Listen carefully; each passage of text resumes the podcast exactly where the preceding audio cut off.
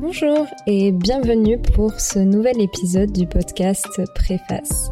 Préface est un podcast de discussion avec des auteurs et autrices de romans, de fiction, de polar, d'essais, de romans graphiques, mais aussi avec d'autres personnes qui gravitent autour de la discipline de l'écriture, comme des éditeurs et des éditrices, des critiques littéraires, des libraires. L'objectif de ce podcast est de donner la parole à ces personnes qui se cachent derrière les histoires que nous lisons, mais aussi de démystifier et de rendre plus accessible la lecture et l'écriture. Les invités du podcast partagent leurs motivations, inspirations, méthodes ainsi que les défis qu'ils ont rencontrés. Dans cet épisode, je vous partage ma conversation avec Sophie Pointurier, autrice et enseignante-chercheuse à la Sorbonne. Son premier roman, La femme périphérique, est sorti en 2022 aux éditions HarperCollins. C'est un livre à multiples facettes qui se base sur la disparition d'un homme artiste pour traiter le sujet de fond de la disparition des femmes dans le monde de l'art.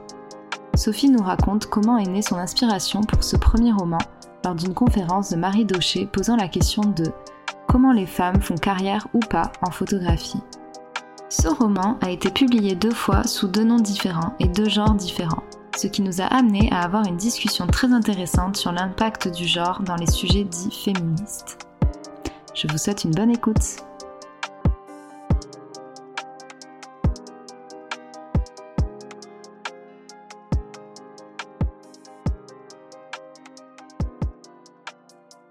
Merci beaucoup Sophie euh, de m'avoir accueillie, d'avoir accepté de discuter avec moi. Avec plaisir. Euh, donc pour euh, commencer, est-ce que tu pourrais te présenter à nos auditeurs et nos auditrices? Oui, je m'appelle Sophie Pointurier.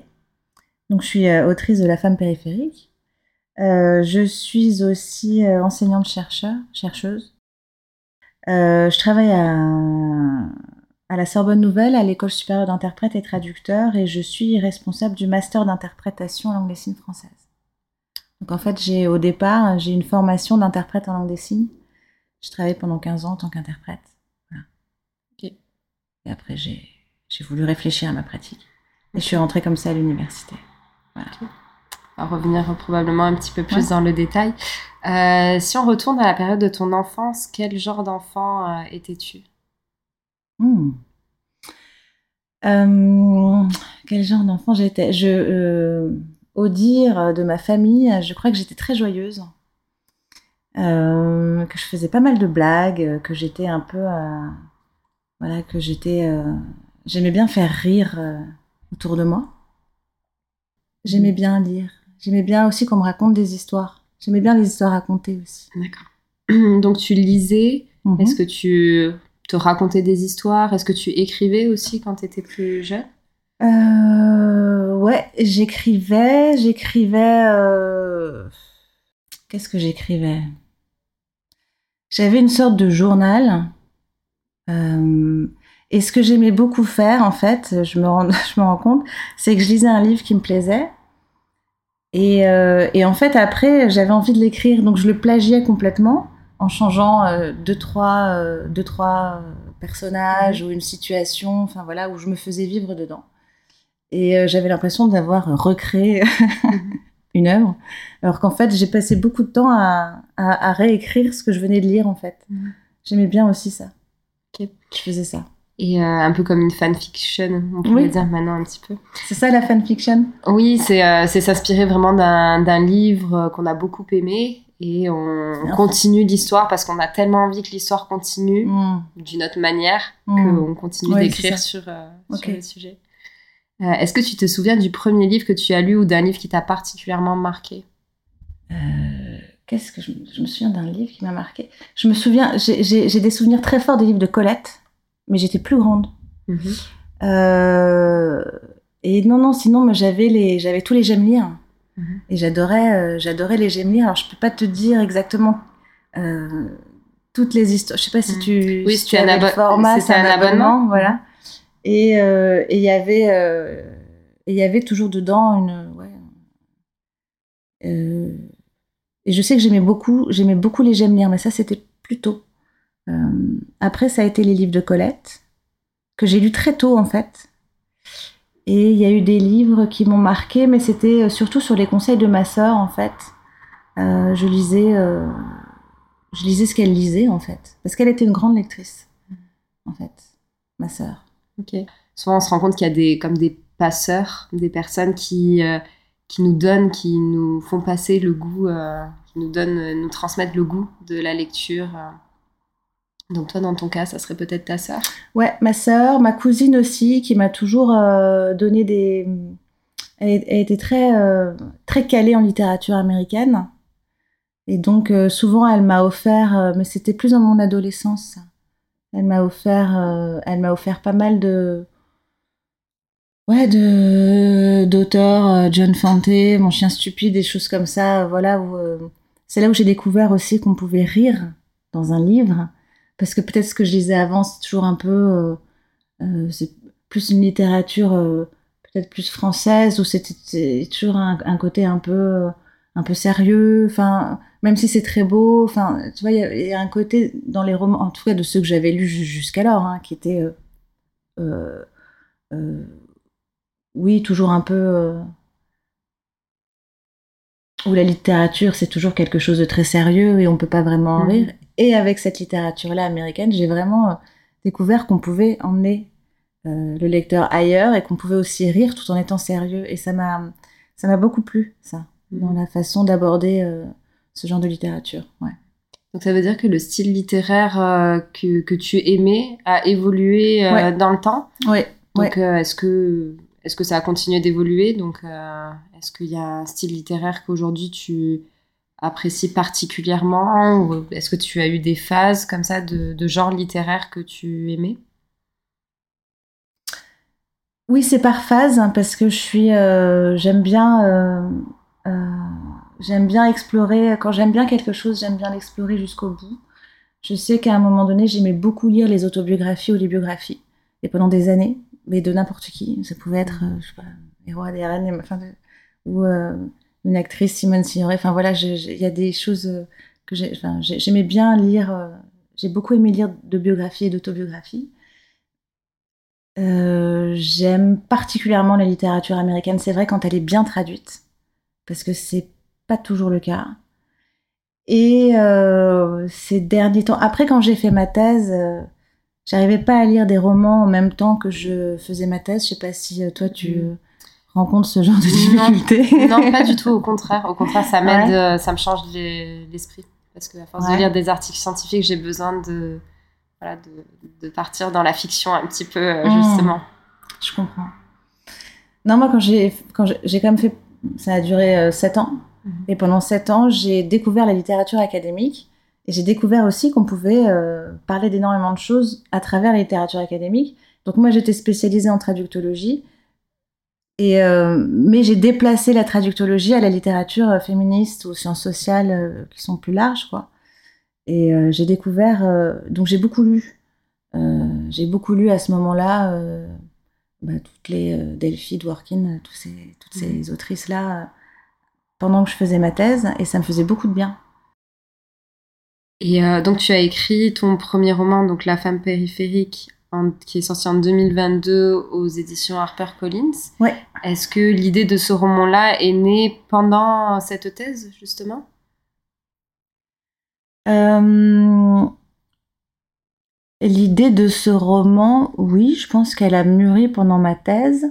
En fait, j'avais écrit d'autres, euh, j'ai écrit d'autres euh, livres euh, avant, mais pas très bons. Enfin, je dis pas que celui-là est particulièrement, en tout cas celui-là est plus abouti. Mais j'ai fait plusieurs tentatives euh, euh, tout au long de ma vie. En fait, j'ai commencé à écrire assez vite, enfin assez tôt en tout cas. Et mais celui-là me tenait à cœur parce qu'en plus j'ai j'ai vécu en Allemagne dans les années, enfin plein milieu des années 90, à un moment où il y avait cette euh, comment dire, euh, le mur était tombé, il y avait la réunification, Mhm. et on voyait, euh, c'était les débuts concrets, tu vois, de, de la réunification. Donc moi, je me souviens très bien rencontrer des Allemands de l'Est, mais c'était récent en fait. Il restait des Allemands de l'Est. Enfin, moi, j'étais à ex-Ouest, mais mes amis allemands disaient que un tel vient de l'Est. Enfin, il y avait encore cette, c'était encore très présent. Euh, mais j'étais assez jeune et j'avais pas mesuré en fait tout ce que ça pouvait impliquer, même pour eux culturellement. Mais je l'ai énormément observé et ça m'avait vraiment intéressé cette notion d'Est et d'Ouest.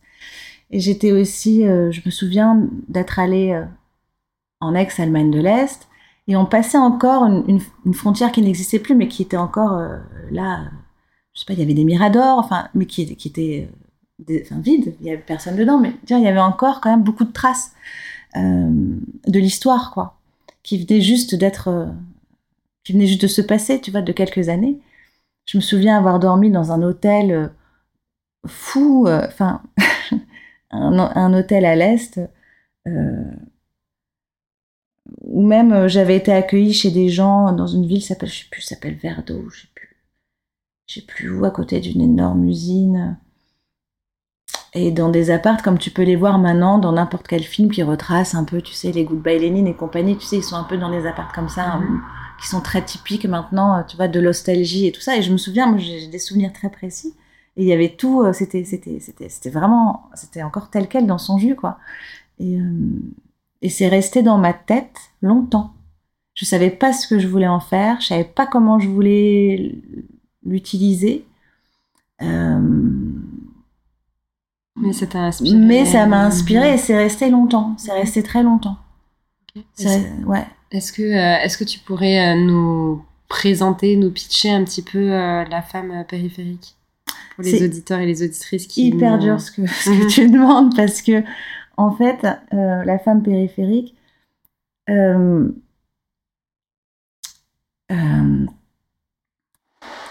euh, il a tous les, toutes les qualités et tous les défauts d'un premier roman, c'est-à-dire que j'ai voulu mettre beaucoup dedans. Euh, il y a beaucoup de sujets que j'ai voulu entrecroiser, euh, donc on peut le prendre de plein de bouts différents.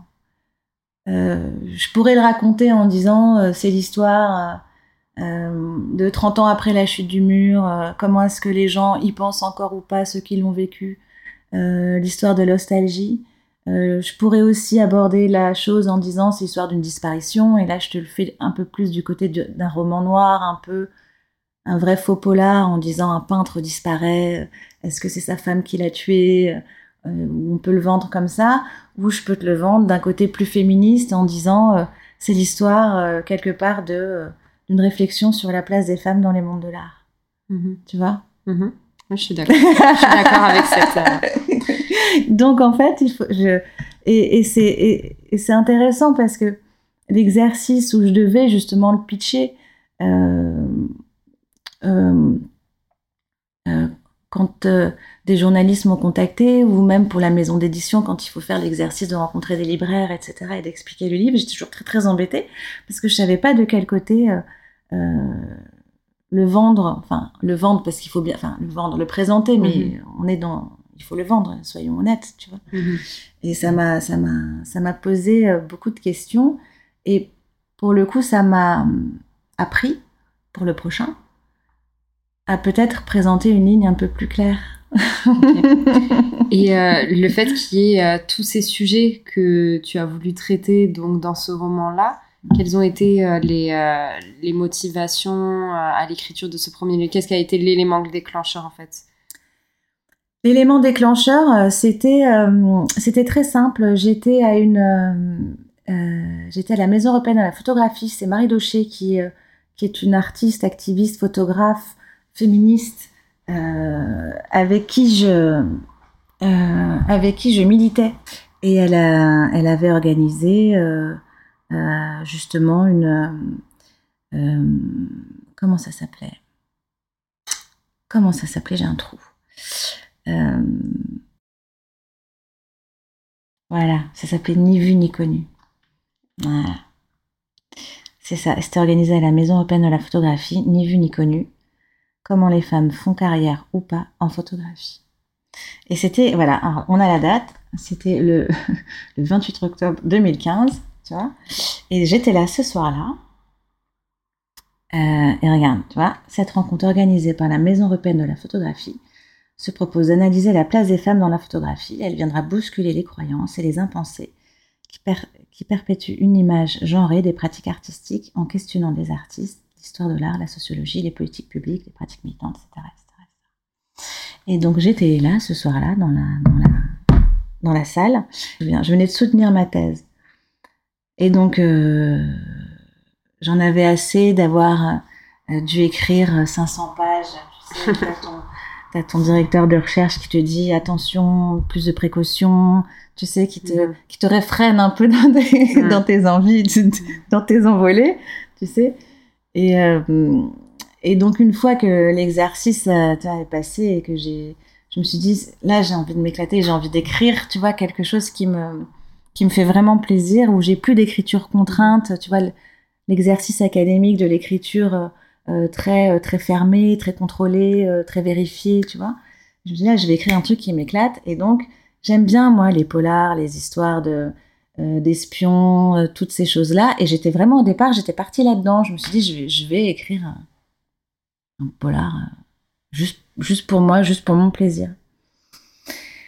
Et, et, donc je me dis ah ça va être l'histoire d'un mec qui disparaît. Enfin voilà, je voulais un meurtre, un truc comme ça. Et j'avais pas le comment dire, cherchais un motif de sa disparition. Et j'assiste à cette conférence sur la place des femmes dans les mondes de l'art et tout ça. Et là, je me dis, mais j'ai un motif parfait en fait. Euh, voilà. Et ça m'a donné l'idée euh, d'une vraie fausse disparition. Au départ, la disparition d'un homme, mais en vrai, en trame de fond, c'est la disparition des femmes en fait euh, dans les mondes de l'art. Et donc, j'ai voulu jouer ce, sur ce double tableau grâce à Marie Daucher et à la conférence euh, qu'elle a faite ce soir-là, à laquelle j'ai assisté et qui a été, euh, qui a été euh, pour moi, oui, ça, a été comme une épiphanie, mhm. tu vois. Mhm. dans ma conception aussi de pourquoi il y a aussi peu d'artistes femmes, d'écrivaines, de, tu vois, de, personnes qui peuvent même être reconnues. Qu'est-ce qui se joue derrière? Est-ce que c'est vraiment une question de talent ou est-ce qu'il y a peut-être un regard genré quelque part, même si c'est euh, maintenant, c'est à la mode d'en parler, mais à l'époque, ça, l'était beaucoup moins. Et euh, ouais, ça, a été une fulgurante révélation et je, mm. je, suis très reconnaissante, euh, tu vois. Donc en fait, la femme périphérique, c'est le fruit un petit peu de tes expériences passées donc en, Allemagne mm. qui t'ont nourri de ce, côté militantisme féministe et de la place des femmes dans la société mm. et donc de cette exposition qui t'a qui t'a marqué. Ok, super. Est-ce que, est que tu avais un processus d'écriture particulier euh, quand, tu as, quand tu as écrit La, la femme périphérique? Est-ce que tu avais une méthodologie particulière, une routine d'écriture? Je sais pas. Est-ce que, est que tu avais fait un plan? Non. Euh, pareil, comme je, venais de faire des plans des, très construits avec ma thèse, j'avais pas envie de faire de plans. Euh, mais j'avais une idée dans ma tête, en fait, de, cette, euh, de cet entrecroisement, tu sais. C'est comme. J'aime bien les livres ou les films comme ça où. qui racontent pas forcément une histoire d'un seul point de vue. J'aime bien partir de, plusieurs points différents, de, plusieurs points de vue, et qu'à un moment donné vient une, une rencontre pour faire avancer l'histoire. Euh, non, la seule. J'ai une routine réelle, c'est que j'écris tous les jours. Et j'en démords pas. En général, euh, le, le, soir, la nuit, parce que je dors pas beaucoup. Euh, je suis un peu fatiguée. non, mais c'est vrai. j'écris, j'écris tous les jours et quand j'écris pas, ça me manque. Ok. Mais ça me manque beaucoup. Et même si, euh, euh, même si je sens que ça vient pas parce qu'on n'est pas du tout inspiré tous les jours, euh, tu vois, eh ben j'ouvre quand même mon ordinateur et j'essaie quand même de, ne serait-ce relire ou penser ou réagencer ou même changer une phrase, mais vraiment l'exercice de s'y mettre tous les jours, ça je l'ai.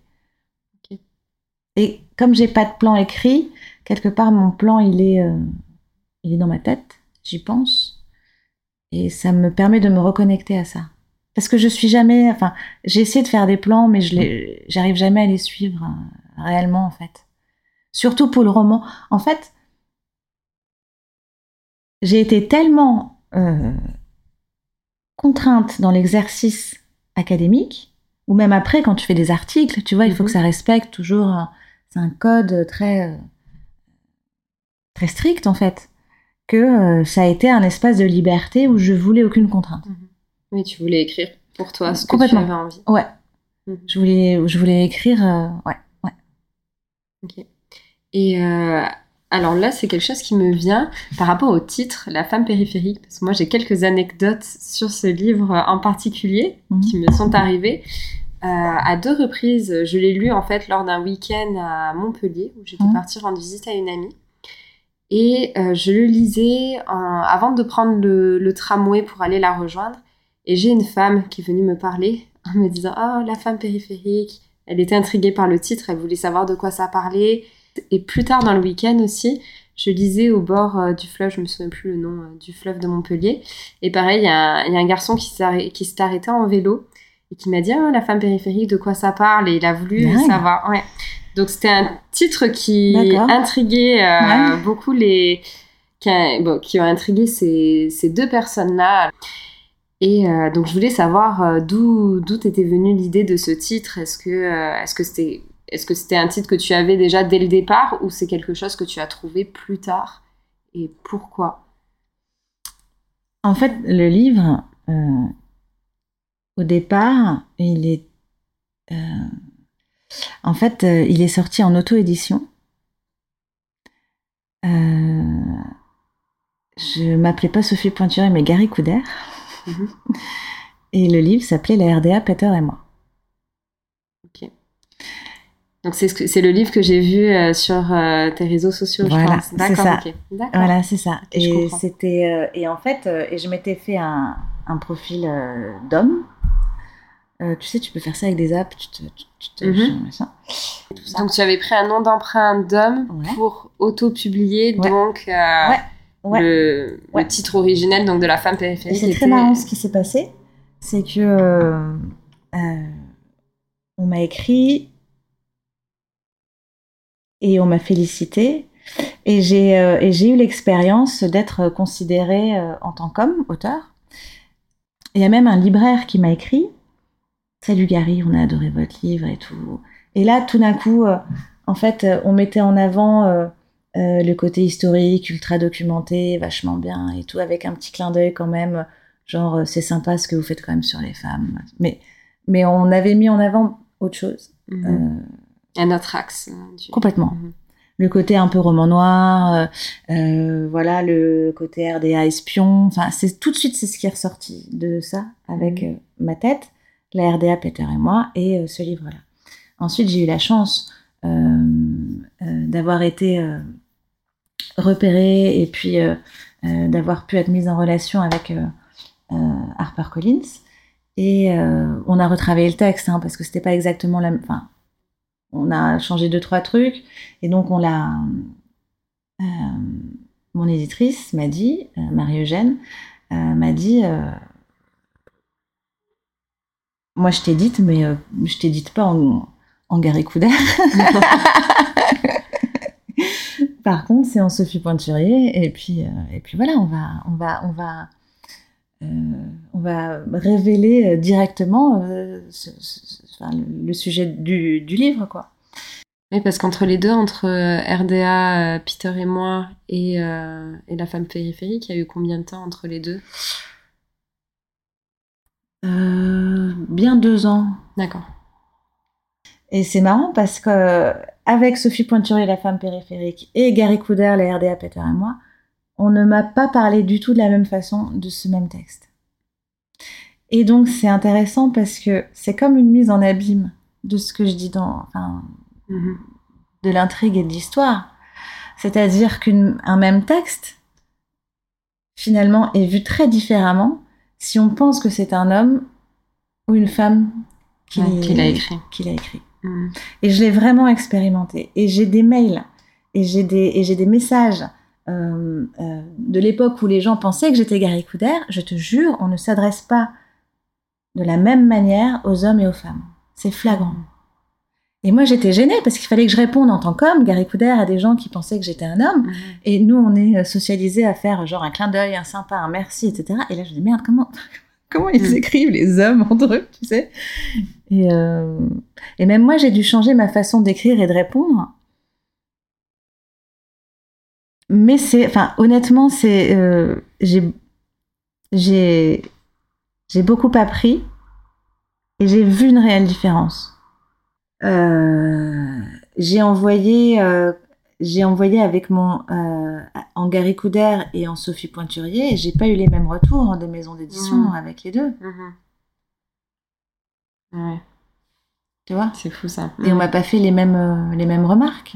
C'est fou ça. Il y a vraiment une question sociologique à, Mhm. à creuser derrière, hein, c'est Mhm. sûr. Ou alors, il aurait fallu faire un troisième essai avec un nom euh, non genré, Avec- tu ouais. sais, un prénom mixte Euh, où on n'aurait pas quoi, trop su. Ou quoi, Ouais. Sans photo, oui, voir euh, quelle aurait été la réaction derrière. Ouais, ouais, ouais. Mais euh, ouais, c'était intéressant de voir avec Gary Couder vraiment hein, les, les réactions, la façon dont on m'abordait par écrit, ça n'avait rien à voir Et c'est avec. sorti comment ce, ce pseudonyme, ce, ce pseudonyme pardon? Alors Gary pour euh, Romain Gary, euh, Ouais. Gary, Gary. euh, et puis pour faire un jeu de mots aussi avec. Euh, en fait, Couder, c'est le nom de ma grand-mère, euh, enfin c'est mon nom de famille, mais avec un C. C'est ma... pour, pour reboucler la boucle. La femme périphérique, donc. Donc il a fallu changer le titre, euh, et j'étais d'accord en fait, et c'est. ça a été vu avec, avec, mon éditrice, mais c'est vrai que moi, je préférais le titre original, enfin qui est la RDA Peter et moi. J'aimais beaucoup. Mais la femme périphérique, c'est un moment donné dans le texte où Petra euh, sent qu'elle devient périphérique, c'est-à-dire que euh, elle est jamais au centre de l'événement. Elle est toujours un peu dans l'action, un peu dans le mouvement. Donc elle pense qu'elle est encore un peu artiste ou qu'elle est artiste et qu'elle crée, mais doucement, la, la- comment dire, euh, la notion du genre, quand tu es artiste, quand tu crées, quand tu fais, mais même quand tu es, je sais pas, chef d'entreprise, enfin, je pense qu'à un moment donné, elle intervient et elle place toujours, malgré, malgré tout, euh, les femmes à la périphérie. Mais elle reste dans le mouvement, mais toujours un peu, mais jamais vraiment au centre. Et euh, est-ce que tu as eu un ou plusieurs mentors, des personnes qui t'ont accompagné dans l'écriture de ce livre, qui t'ont poussé, qui ont cru en toi? Oui. Euh, oui. J'ai. quand j'écrivais, à un moment donné, je me suis posé la question, je pense, euh, comme toute personne qui n'est pas publiée et que- qui se demande si euh, ce qu'elle fait, ça vaut ou pas. Euh, j'ai décidé de faire euh, ce qu'on appelle une expertise littéraire, c'est-à-dire t'envoies ton texte à t'envoies ton texte et 200 euros, tu vois, à euh, une agence d'expertise littéraire et qui te fait un, un, un compte rendu très honnête, factuel, enfin tu vois, sur, sur ton texte. Euh, la personne de l'agence euh, pouvait pas s'occuper de mon texte parce que c'est une autrice qui avait euh, son propre texte à publier, je crois, et elle m'a mise en relation avec une femme extraordinaire qui s'appelle Chiara Ristori. Et, euh, et euh, elle a lu mon texte, elle a fait un retour euh, génial, et elle m'a dit qu'elle croyait, qu'elle y croyait, quoi. Mhm. Et donc euh, ça a été un moment euh, euh, très émouvant pour moi, très porteur aussi. Et euh, j'ai beaucoup travaillé avec cette femme, euh, et euh, je lui dois beaucoup, en fait, de parce qu'elle m'a donné confiance, elle m'a dit que c'était possible, elle m'a dit qu'il y avait quelque chose d'intéressant. Euh, si on passe à des euh, questions un peu plus, un peu plus ouvertes, Ah, mais est-ce que tu as un ou plusieurs projets euh, en ce moment, donc d'écriture ou autre? Oui. Oui, là, je suis en train de, de terminer le prochain. Il va sortir euh, normalement à la rentrée euh, de septembre. Mhm. Donc, euh, je suis, euh, je, je, je, je suis complètement euh, obsédée euh, par la, la relecture. euh. Là, je suis en, je suis en train de le retravailler justement avec la maison d'édition, donc je suis en plein, je suis en plein dedans. Ouais. Est-ce que tu peux nous parler un petit peu de la thématique ou tu préfères garder ça euh, secret? C'est dans la continuité. C'est dans la continuité. Là, je, m'intéresse plus à la. Euh, ça parle de la violence des femmes, mm-hmm. des violences faites aux femmes, mais aussi de la violence euh, des femmes elles-mêmes. Dans le premier, en fait, ce que j'ai voulu faire dans, la RDA, non, pardon, dans la femme périphérique, ce que j'ai voulu faire, c'était euh, proposer une narration où tout le monde pouvait qui peut embarquer le plus de monde possible euh, euh, sans que la personne se dise très vite Ah non, non, ça, ça parle de ça, ça m'intéresse pas, etc. Et puis d'opérer un virage à un moment donné pour proposer une question un peu plus sociétale à l'intérieur, euh, où, du, du coup tu, tu, surprends, mais quelque part tu prends un peu au piège aussi. Euh, tu pièges un peu le lecteur en disant bah tu veux savoir la fin donc je te tiens un petit peu. Et puis que tu le choisisses ou pas tiens je vais te parler de ça. Et tu vas être obligé de lire si tu veux savoir comment ça se termine. C'est un peu ça. Mm. et dans celui-là je fais pas ce twist là c'est à dire que j'essaye d'être plus direct beaucoup plus frontal et, euh, et de ne pas cacher euh, ma marchandise en fait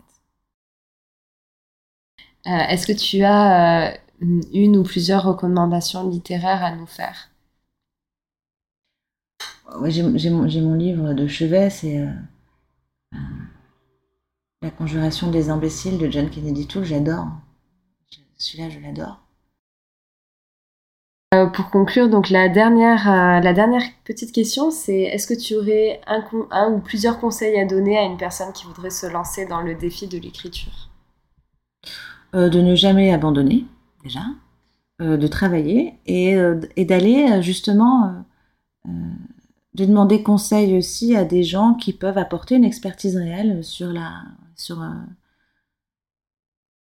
sur sa production quoi. Moi ça m'a franchement ça m'a aidé, ça, ça a été éclairant pour moi.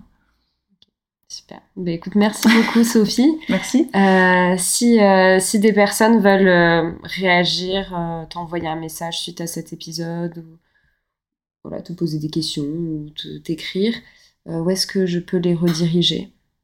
Sur ton compte Instagram mmh. ou... Ok, bon, ben, je mettrai tout ça dans les, dans les notes. Ben, merci encore de m'avoir reçu et d'avoir répondu à toutes mes questions.